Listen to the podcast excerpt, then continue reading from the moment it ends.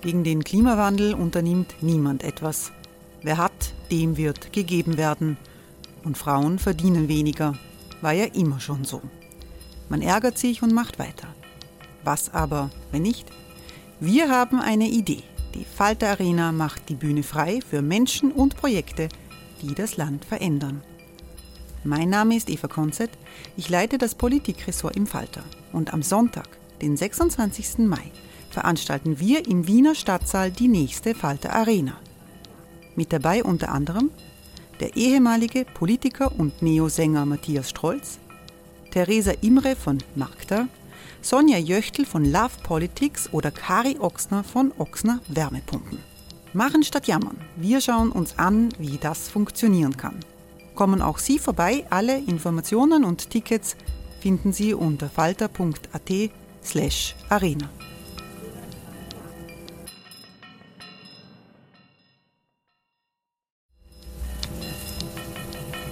slash arena. Falter-Podcasts werden durch Werbung unterstützt. Das hilft bei der Finanzierung unseres journalistischen Angebots. Die Erderhitzung ist kein Gefühl, aber mit vielen Gefühlen verbunden. Sorgen etwa oder Angst. Eine Veranstaltung gegen diese Ohnmacht ist Tipping Time, eine Klimakonferenz der Zivilgesellschaft.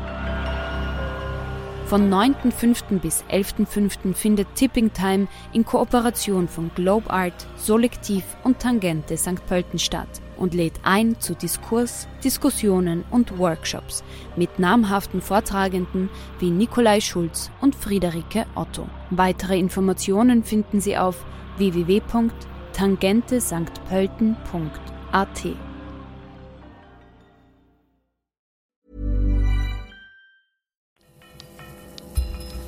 Falter Radio, der Podcast mit Raimund Löw. Sehr herzlich willkommen, meine Damen und Herren, im Falter Radio. Was die amerikanischen Wahlen mit einem Fußballmatch zu tun haben, bei dem etwas kuriose Regeln gelten, darüber sinniert der Satiriker Florian Schäuber. Schäuber ist auch noch Dämonensperma auf der Spur, die im Umkreis des amerikanischen Präsidenten als höchst gefährlich gelten, und er befragt den Schriftsteller Ilya Trojanow nach den Verbindungen Trumps zum russischen Geheimdienst. Der Roman Trojanows Doppelte Spur ist vor kurzem erschienen. Doch hören Sie selbst. Herzlich willkommen, liebe Zuhörerinnen und Zuhörer, bei der 18. Folge von Schäuber fragt nach. Ich weiß natürlich nicht, an welchem Tag Sie diesen Podcast hören und ob das zu einem Zeitpunkt ist, wo man schon weiß, wie die US-Präsidentschaftswahlen ausgegangen sind.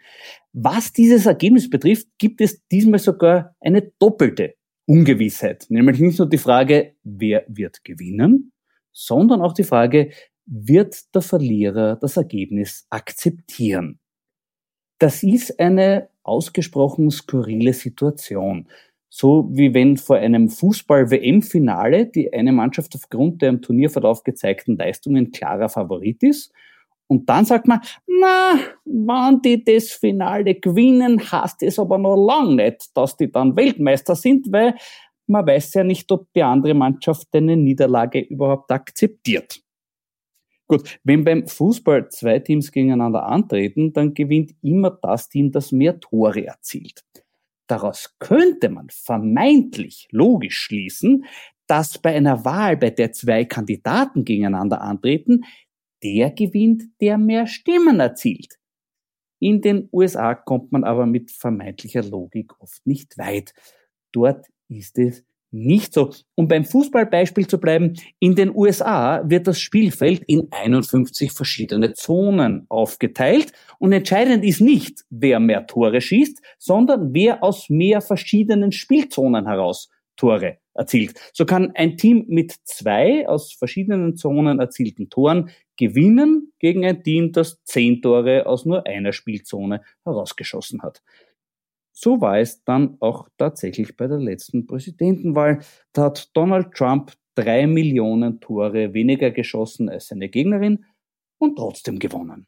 Und seither rätselt die Welt, wie konnte es überhaupt passieren, dass jemand wie Trump von irgendwelchen Menschen gewählt wird, die nicht zu seinem innersten Familienclan gehören oder zu einer von diesen protegierten kriminellen Vereinigung.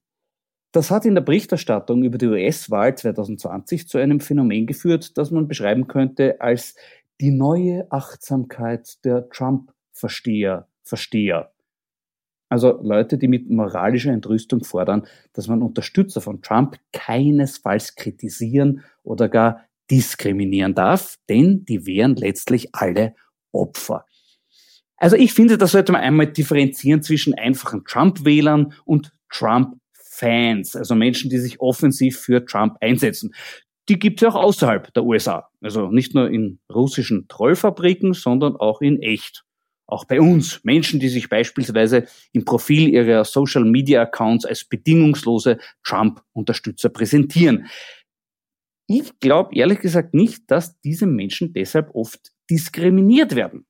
Also, wenn mir jemand auf der Straße begegnet, der sich das Wort Trottel auf die Stirn hat tätowieren lassen, dann denke ich mir ja eher, oh je, na geh, äh, was ist denn in dem sein Leben schiefgegangen? Der, der braucht vielleicht Hilfe. Bis zu einem gewissen Grad überkommt einem dieses Mitgefühl sogar bei Trump selber. Wenn er etwa so wie unlängst eine Ärztin lobt, die die These aufgestellt hat, dass viele Krankheiten durch Dämonensperma verursacht werden, dann ist das doch auch irgendwo ein zu Herzen gehender Schrei nach Liebe. Was ist im Leben dieses Mannes nur schiefgegangen? Bei den nicht offensiv für Trump kämpfenden Trump-Wählern habe ich auch keinen Impuls, die zu diskriminieren. Stattdessen eine mögliche Erklärung für ihr Wahlverhalten. Diese Erklärung habe ich in meinem Zeitungsarchiv gefunden. Eine Meldung aus der Tageszeitung Kurier vom 3. November 2006. Ich zitiere. Aus Protest gegen ihren Bürgermeister haben die Bewohner von Müsküle im Nordwesten der Türkei absichtlich vier als Dorftrottel verschriene Männer in den Gemeinderat gewählt. Die Neopolitiker sind begeistert, aber heillos überfordert. Der Bürgermeister unternahm angesichts der Schmach einen Selbstmordversuch, schoss sich aber nur in den Arm. Ja, das erklärt, wie man auf die Idee kommt, Trump zu wählen. Es ist Protest gegen ein System, das man dadurch maximal demütigen will, so wie wenn man den Literaturnobelpreis an das amtliche Telefonbuch vergeben würde. Trump wurde nicht gewählt, obwohl er ein soziopathisches Kretin ist, sondern weil. Der dahinterstehende Gedanke lautet, Protest ist Protest ist Protest. Wer seine Wahlentscheidung konsequent nach diesem Prinzip ausrichtet, dem ist es letztlich vollkommen wurscht, ob er dafür seine Stimme Donald Trump, Pepe Grillo, Herbert Kickel, HC Strache, Kim Kardashian, Long Dong Silva, Felix Baumgartner, der Familie Putz oder einer alten Campingliege gibt. Ob das Wählen nach diesem Prinzip verantwortungsbewusst ist, Darüber lässt sich zweifelsohne streiten. Diskriminieren soll man diese Wähler aber nicht. Noch dazu, wo sie ohnehin schon massiv diskriminiert werden, nämlich von Donald Trump.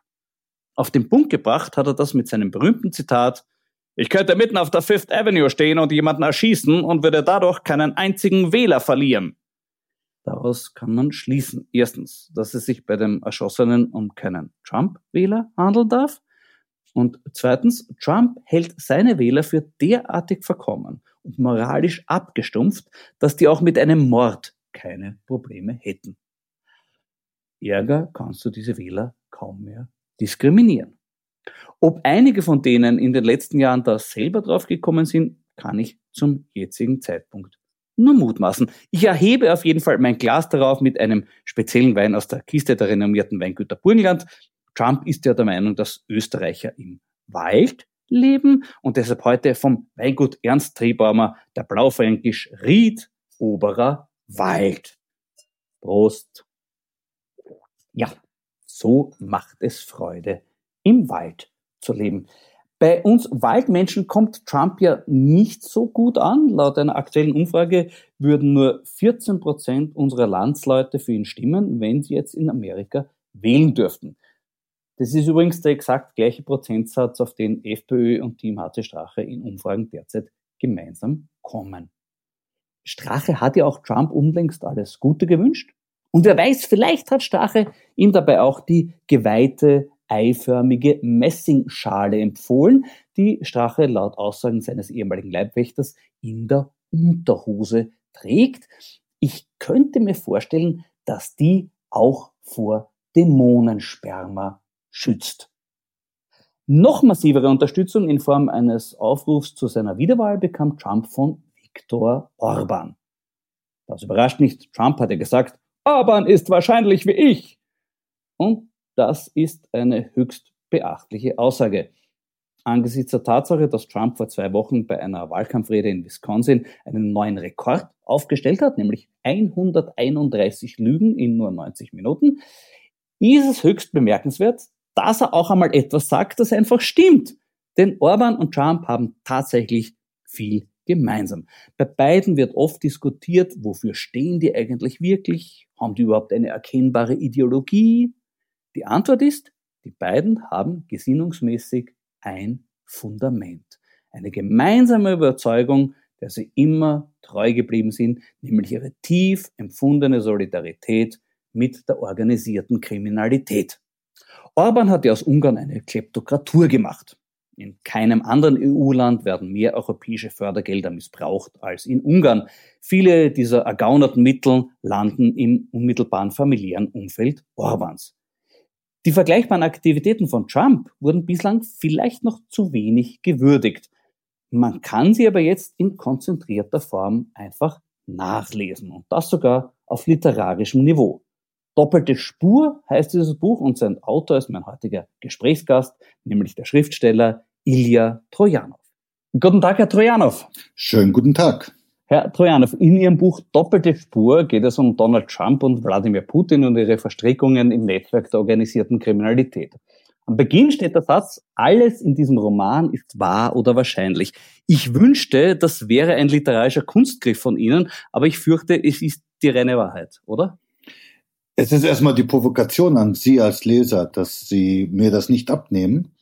Und das hat auch funktioniert. Ich habe sehr viele Zuschriften bekommen von Leuten, die gesagt haben, okay, was will er mir da erzählen? Also haben sie selber ein bisschen recherchiert und waren dann ziemlich schockiert, dass man tatsächlich vieles äh, im Internet überprüfen kann, natürlich nur stichprobenmäßig. Aber das war eigentlich die, die Absicht zu sagen, es ist erstaunlich viel, was an Schweinereien uns bekannt ist, was wir aber entweder nicht im vollen Umfang wahrnehmen oder, was vielleicht schlimmer ist, woran wir uns gewöhnt haben. Es gibt ja so eine Art Abstumpfung durch eine zunehmende Verrohung, moralisch-ethische, wie immer man es nennen mag, Verwahrlosung des öffentlichen Raums äh, oder der wirtschaftlichen Umgangsform, an die wir uns als Menschen einfach gewöhnen. Ist das nicht speziell beim Thema Trump auch schwierig, weil quasi im Tagesrhythmus neue Horrormeldungen kommen, teilweise ganz schlimme Sachen, teilweise einfach unfassbar skurrile Dinge. Ich habe vorhin erwähnt, dass er eine Ärztin gelobt hat, die vor Dämonensperma gewarnt hat. Ist da nicht an sich die Gefahr sehr groß, dass Menschen einfach abschalten und sagen, äh, irgendwann steige ich aus und, und glaubt das einfach nicht mehr? Äh, Sie haben völlig recht. Bei einer Lesung vor ein paar Wochen kam ein Mensch zu mir und sagte, ich ertrage das nicht mehr, Herr Trojanov ich habe aufgehört, die Nachrichten wahrzunehmen. Ich höre mir nichts an, ich lese nichts.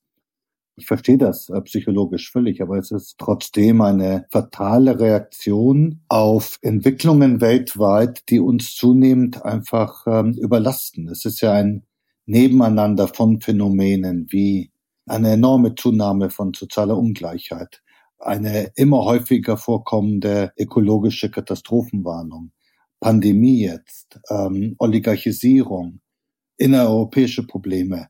Das heißt, die Frage ist schon irgendwann mal, inwieweit reagiert der Bürger, die Bürgerin auf diese sich intensivierenden Zumutungen mit noch mehr politischer Apathie, was natürlich kontraproduktiv wäre. Ja, mir scheint es umso wichtiger, da dagegen zu halten und was Sie eben genau tun mit diesem Buch. Sie haben ja recherchiert einfach auch sehr viel. Der Ich-Erzähler ist ein Investigativjournalist, der auch ihren Namen trägt. Ist das so, weil Sie für das Schreiben dieses Buches selber in die Rolle eines Investigativjournalisten geschlüpft sind? Na, mir war wichtig zu reflektieren, was macht eigentlich den investigativen Journalisten aus und wie sehr ähnelt ein solcher einem Romancier oder aber auch nicht. Das heißt, dass sich in so einer Art ähm, Doppelbelichtung unsere jeweiligen Berufe durch die Namensgleichheit mitreflektiere in einem Roman. Warum haben Sie überhaupt die Romanform gewählt?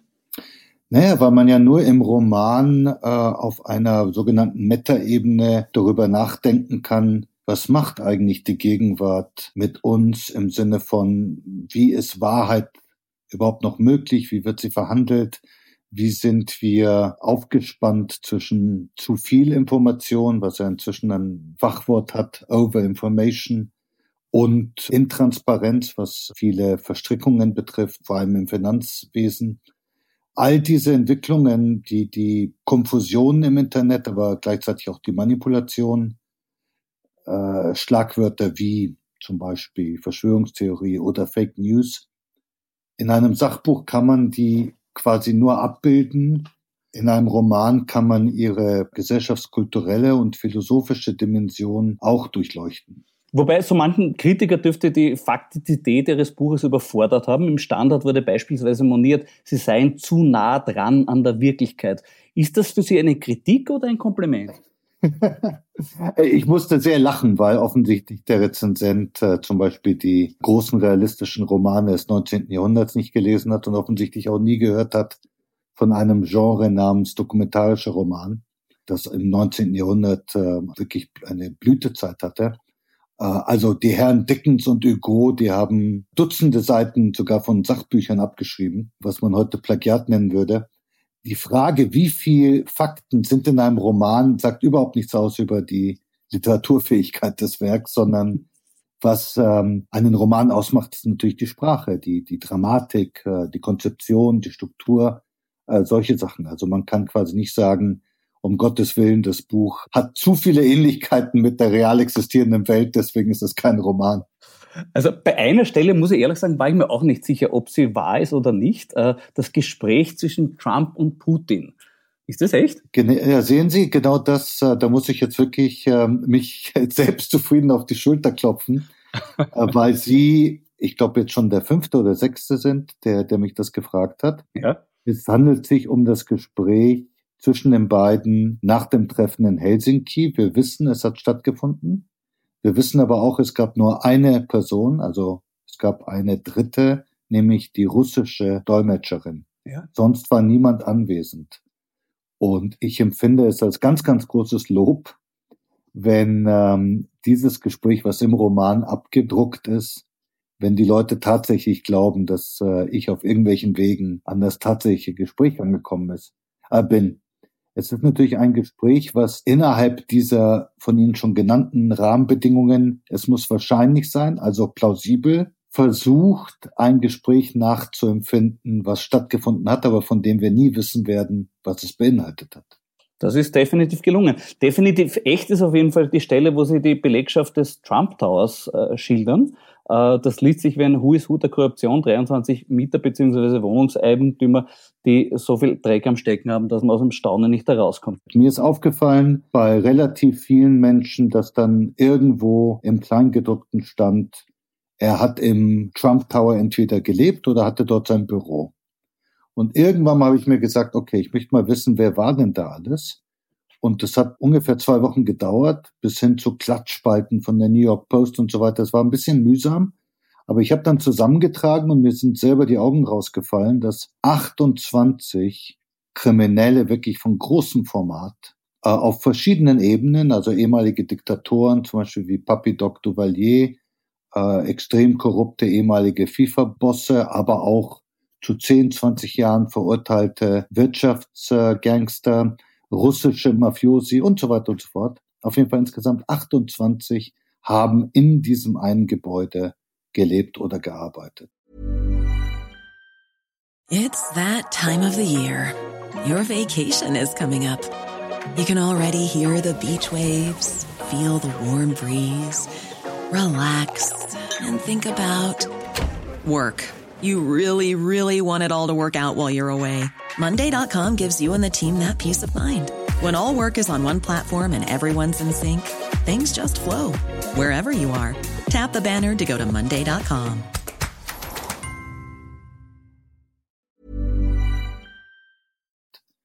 Und jetzt stelle ich die Frage an die, an die heutigen Leser und Leserinnen, wieso soll ich das jetzt auch noch erfinden? Also das ist, mhm. Das ist quasi von einer solchen, Sie haben ja selber gesagt, von einer solchen schockierenden äh, Evidenz und Relevanz, dass ich als Romancier sagen muss, äh, wenn ich das erfinde, würde ich das weniger gut erfinden und äh, es würde eigentlich unsinnigerweise eine völlig erschreckende Realität äh, nachspielen, die eigentlich in ihrer originellen Form immer wieder aufgeführt werden muss. Mhm.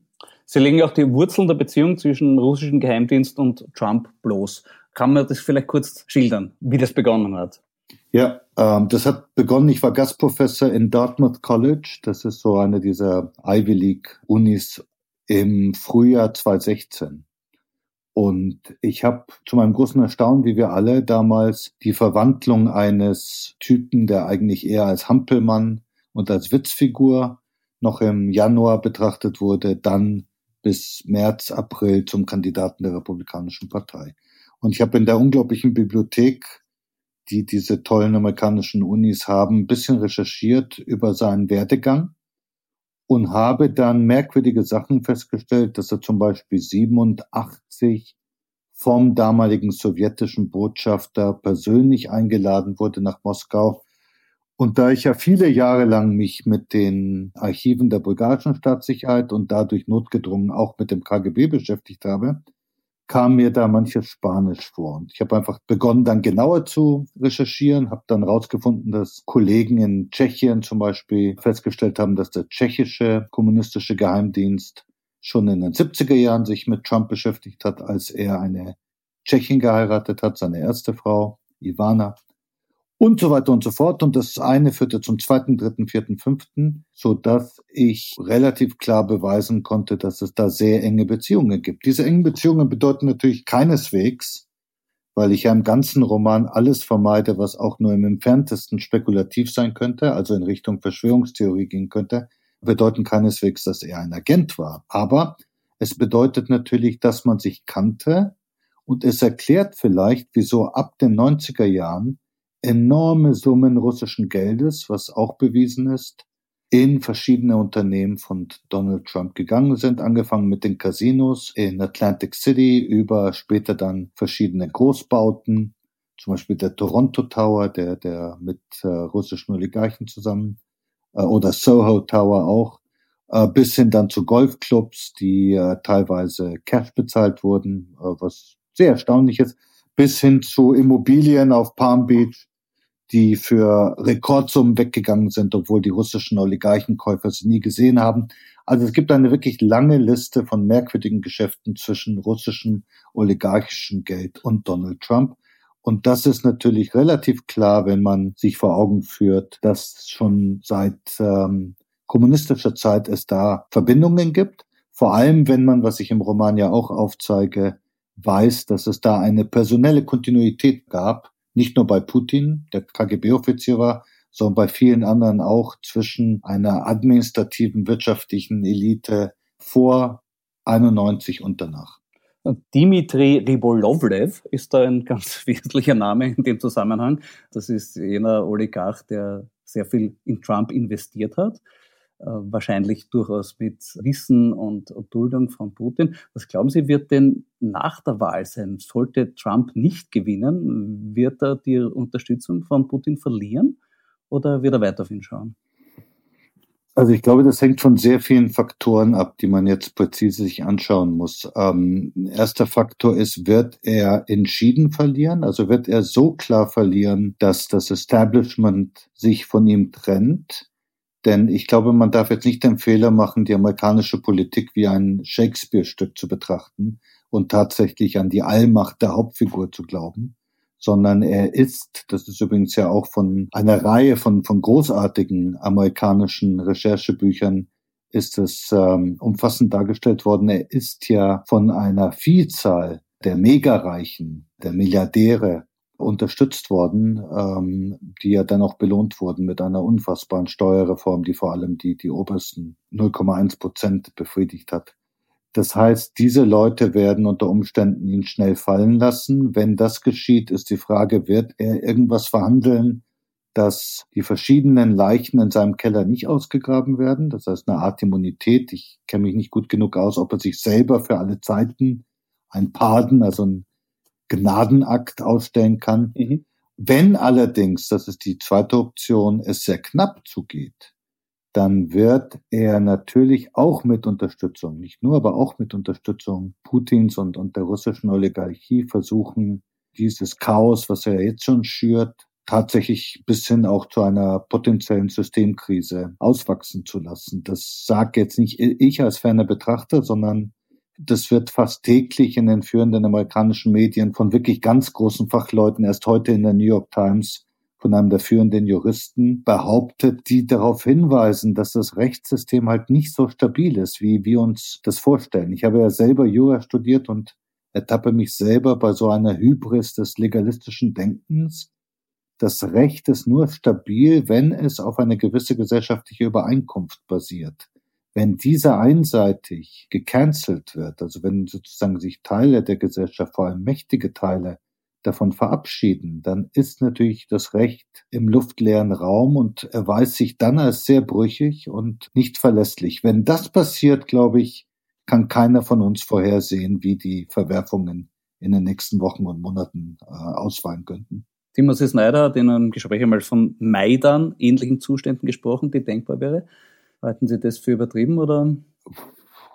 Also um, um, um sozusagen aus der Perspektive des Romans zu sprechen, die meisten Leute, die mich angeschrieben haben, haben mich angeschrieben und haben irgendwo in ihrem E-Mail gesagt, das ist ja unfassbar. Das heißt, wir haben in den letzten Jahren, ein jeder von uns, glaube ich, sehr viel Unglaubliches, Unfassbares erlebt. Insofern war ich noch vor einigen Jahren selbst sicherer in irgendwelchen politischen Prognosen. Wir leben offensichtlich jetzt in Zeiten großer Umbrüche und angesichts der sich zuspitzenden Krisen auf mehreren Ebenen, die sich natürlich gegenseitig dann auch bedingen, ich weise nur darauf hin, dass ja eine Reihe von wirklich äh, sehr ernstzunehmenden Finanzfachleuten warnen, dass, dass das ganze Finanzwesen weltweit aufgeheizt ist, dass, mhm. dass es so etwas wie 2.8 äh, wieder passieren kann und dann unter Umständen in einem viel schlimmeren Ausmaß. Also es gibt sozusagen so viele Unwägbarkeiten in einem System, was zunehmend komplexer wird und dessen Gemeinwohlorientiertheit zunehmend in Frage steht, dass ich zunehmend unsicher bin, was, was die Zukunft betrifft. Mhm. Am Ende Ihres Buches geht es auch sehr intensiv um die Geschichte dieses kriminellen Oligarchen Rybolovlev. Und der Informant des äh, Investigativjournalisten sagt da den Satz, Sie wissen, dass Sie dies nie publizieren können. Er fragt, wieso? Weil Sie ein toter Mann wären. Ist das der dramatischen Steigerung geschuldet, diese Vermutung, oder fußt die auf realen Vermutungen? Das ist der Realität vermutet, dass in Russland mehr von meinen Kolleginnen oder unseren Kolleginnen und Kollegen umgebracht wurden als ähm, in jedem anderen europäischen Land. Ähm, das äh, ist leider so, natürlich nicht nur in Russland, wir wissen von Fällen, äh, Malta, Slowakei und so weiter, aber wir wissen, dass es schon ein Beruf ist, der in manchen Staaten dieser Welt lebensgefährlich ist. Und äh, das wollte ich zum Ausdruck bringen, auch für die Hauptfiguren in diesem Roman. Die muss ja dann auch am Schluss untertauchen. Äh, wurden Sie auch schon diesbezüglich bedroht, dass Sie überlegt haben? Ähm, also jetzt bei dem neuen Roman nicht. Was ich äh, ein paar Mal erlebt habe, zum Beispiel in Bulgarien, war dass so Leute vorgeschickt wurden, die das äh, durch die Blume gesagt haben, Blume natürlich ironisch gemeint. Wir wundern uns, dass sie sich äh, trauen, solche Sachen zu sagen. Sie wissen doch, wie die Zustände bei uns sind. Das ist doch sehr mutig von ihnen. Also so, so Sachen. Mhm. Also das ist der Duktus einer indirekten Bedrohung. Es ist natürlich so, dass man ähm, tragischerweise zugeben muss, dass der Einfluss eines Romans doch leider sehr begrenzt ist und wahrscheinlich nicht eine kritische Masse an, an realer Bedrohung für, für die Oligarchen zum Beispiel darstellt. Was könnte die Oligarchen bedrohen in der Welt, in der wir heute leben? Das ist ziemlich einfach, eine Demokratisierung des Finanzwesens und äh, der Wirtschaft. Wir haben ja eine wirklich absurde Situation, dass wir in einer repräsentativen Demokratie zumindest teilweise politische Prozesse demokratisch verhandeln aber nicht wirtschaftliche Prozesse. Die Politik hat ja gegenüber der Wirtschaft ja fast äh, jegliche äh, Regulierungsambition aufgegeben. Wir wissen, dass extrem wenig gemacht wird gegen Finanzspekulation, gegen Geldwäsche, gegen die internationale Konkurrenz um Steuerschlupflöcher. Wo es nur geht, wird verhindert, dass Unternehmen zum Beispiel vor Gericht gebracht werden können wegen Verstößen gegen die Menschenrechte, also Stichwort Lieferkettengesetz. In der Schweiz wird es jetzt eine Initiative diesbezüglich geben. In der EU wird es seit wirklich seit Jahrzehnten verhindert, auch von den österreichischen und deutschen Regierungen.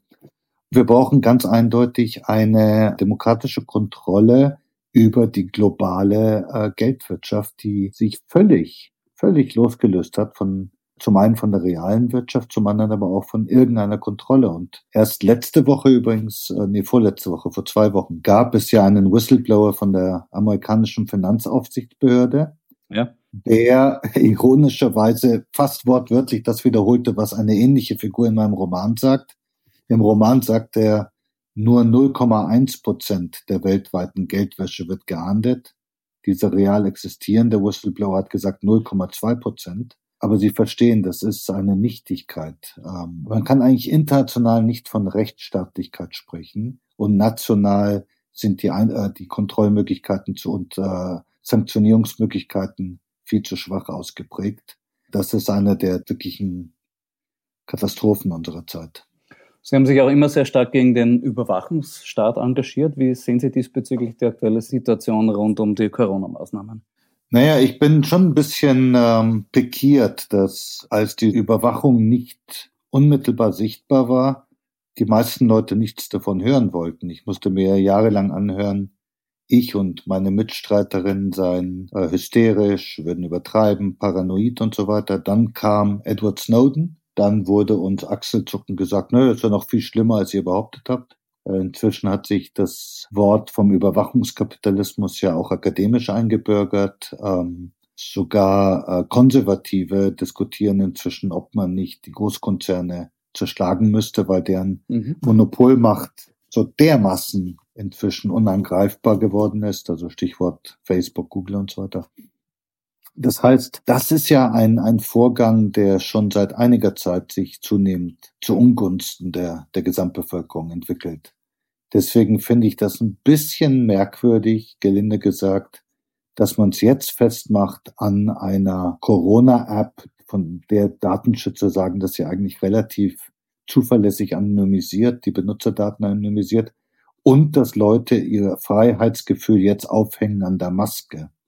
Also Leute, die jahrelang kein Problem damit hatten, dass ihre Privatsphäre, ihre digitalen Bürgerrechte mit Algorithmen zertreten werden. Diese Menschen sind jetzt am Ende ihrer Geduld aufgrund einer Maske.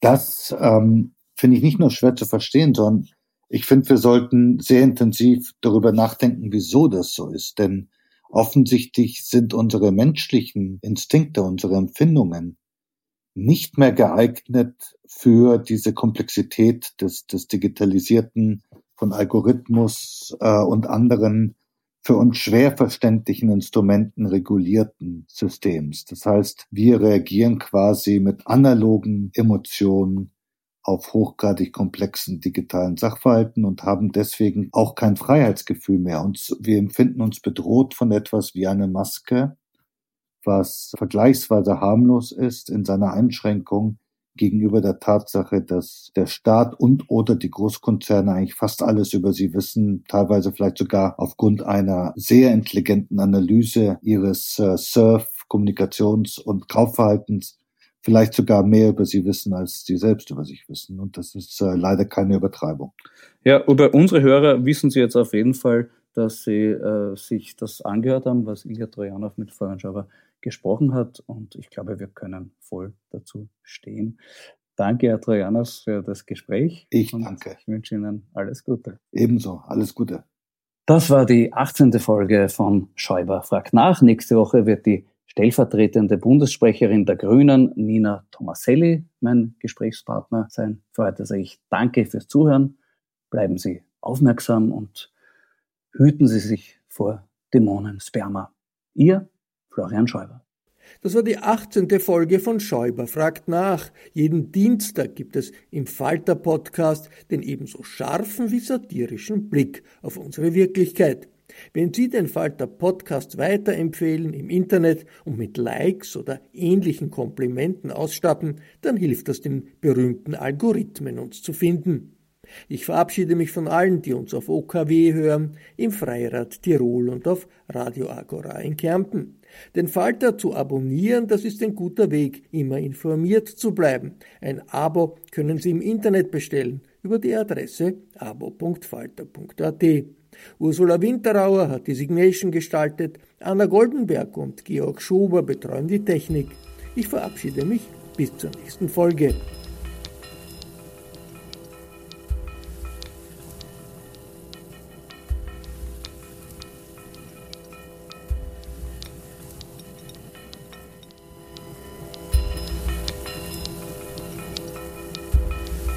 Sie hörten das Falterradio, den Podcast mit Raimund Löw.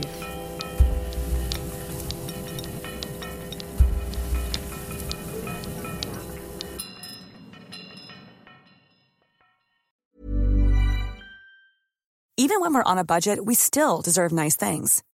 Quince is a place to scoop up stunning high-end goods for 50 to 80% less than similar brands. They have buttery soft cashmere sweaters starting at $50 luxurious Italian leather bags, and so much more.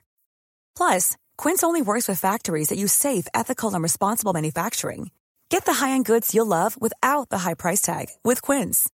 Go to quince.com/style for free shipping and 365-day returns.